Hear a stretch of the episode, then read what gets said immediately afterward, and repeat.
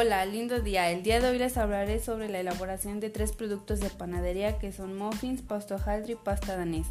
Para comenzar hablaré de los muffins. Para realizarlos buscamos una receta que fuera sencilla para no tener muchas complicaciones ya que era la primera vez que los íbamos a realizar. Lo único que medio se nos complicó fue pesar los insumos para tener las cantidades necesarias. Al final obtuvimos un buen resultado ya que quedaron bien de sabor y textura.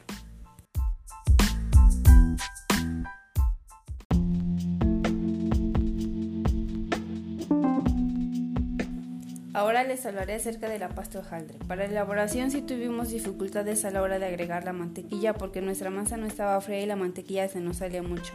Pero al final sí logramos obtener la consistencia correcta para así poder realizar piezas de pan, que en este caso fueron reguiletes y orejas.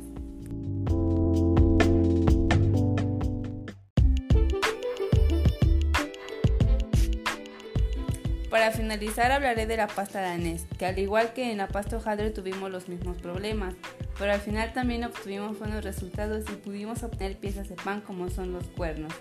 En conclusión, la panadería sí es algo complicada ya que se debe tener cuidado con las cantidades y las temperaturas con las que estén trabajando.